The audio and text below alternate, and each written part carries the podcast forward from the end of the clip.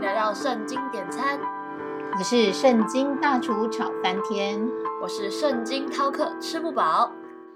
圣经大厨，我读了好几年的圣经，但其实还是没有搞懂圣经中所提到的“罪的工价乃是死”，这到底是什么意思？圣经饕客，这确实是很难直接用圣经的角度来解说。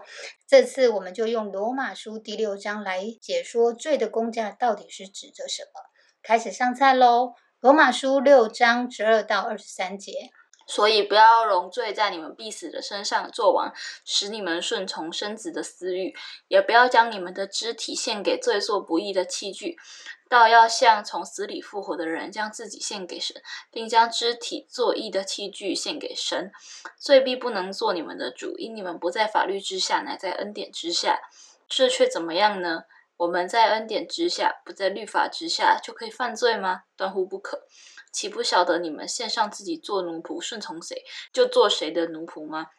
或做罪的奴仆，以至于死；或做顺命的奴仆，以致成义。感谢神，因为你们从前虽然做过罪的奴仆，现今却从心里顺服了所传给你们道理的模范。你们既从罪里得了释放，就做了义的奴仆。我因你们肉体的软弱，就照人的常话对你们说。你们从前怎样将肢体献给不解不法做奴仆，以至于不法；现今也要照样将肢体献给义做奴仆，以至于成圣。因为你们做罪之奴仆的时候，就不被义约束了。你们现今所看为羞耻的事，当日有什么果子呢？那些事的结局就是死。但现今你们既从罪里得了释放，做了神的奴仆。就有了成圣的果子，那结局就是永生。因为罪的工价乃是死，唯有神的恩赐在我们主耶稣基督里乃是永生。其实想要看懂这个故事，那我们就需要先从世界的角度来开始谈。大厨，你把我搞糊涂了。这是圣经说的话，为什么是从世界的角度开始来谈起？因为若从世界律法的角度来看，你肯定能秒懂。首先，我想问，在世界上杀了人犯的罪的最高代价是什么？这个不难，当然就是被法官判处死刑啊。所以喽，这个做法是不是跟圣经所说的说法是不谋而合的？大厨真的是这样哎。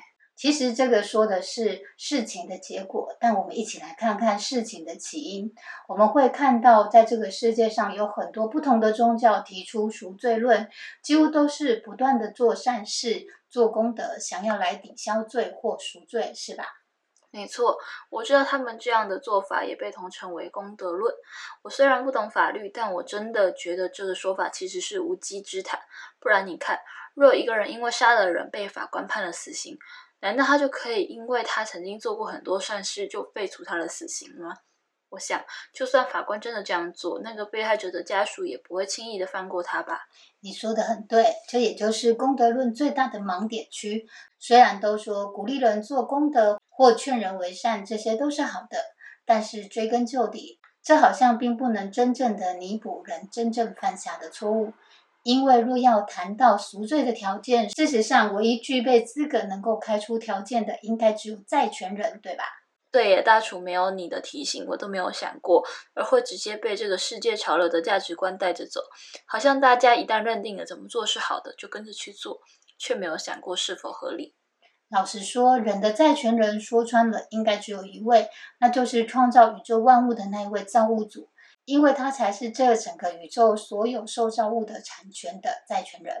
大厨，你这可点醒了我。没错，既然我们都是造物主所造的，那唯一拥有我们合法的债权人也就只能是他了。这样看来，那些所谓的先佛所开出来的条件，其实也就根本不能代表他了。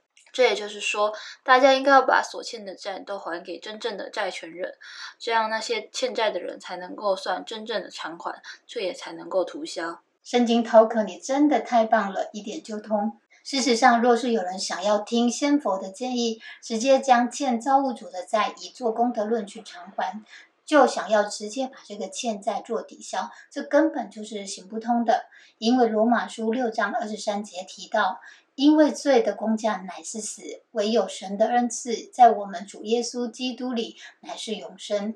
回归到赎罪这件事情，既然是造物主定出了罪的工价就是死的这个条件，那也就唯独死才能够真正偿还这个罪的代价。大厨，照你这么说，那些听先佛所指示的方式去做的人，不就是白忙一场吗？没有错，这个罪的工价就是死。既然是造物主所定的，那也就是说，唯独从他所造出来的赎罪的方法，才能够真正的为人类带来救赎。但其实别担心，因为造物主早就知道了人犯了罪之后根本还不起，所以他早就为人类想出了一个解套的方式了。在新约的时期，造物主恩典的规划出对人类的救赎计划，而这个救赎计划是他差派独生爱子耶稣基督，以无罪的代替有罪的，是为世人的罪被钉死在十字架上，并且在三天后从死里复活，夺回所有死亡和阴间的权柄。只要你愿意相信耶稣是为了世人的罪被钉死在十字架上，代替我们的罪而死。已将我们从最终赎回，并且口里承认、心里相信，就可以得到这个救恩与领受圣灵，而成为神的儿女了。大厨，我现在才真正搞懂，原来教会所教导的是耶稣为世人的罪被钉死在十字架上，真正的意思是因为神定出了罪的工价就是死这个条件，难怪耶稣会需要为我们的罪而死，使我们能够透过他成为挽回祭。而恢复了我们跟神之间的关系，也就是说，造物主所精心规划的这个救赎计划，其实真正的原因是因为他不忍心人类因为犯了罪而与他的爱隔绝，所以才会差派耶稣来成为我们与他之间的中保，让我们能够透过耶稣来重新恢复我们跟神之间的关系。以前我总搞不清楚这个救恩逻辑，为什么单单的愿意相信耶稣是为我们的罪被钉死在十字架上，信而受洗就可以得到救恩？现在我终于明白，反正这就是神亲自规划的救恩剧本。我们恩典到不用付出任何的代价，只要单单相信就可以得着这个救恩。我现在赶快去跟我传福音的朋友说清楚，让他们也能够真正的从最终被释放，重新与神的爱连接。记得锁定圣经点餐，一起来找圣经大厨点餐哦！我们下回见啦，拜拜，拜拜。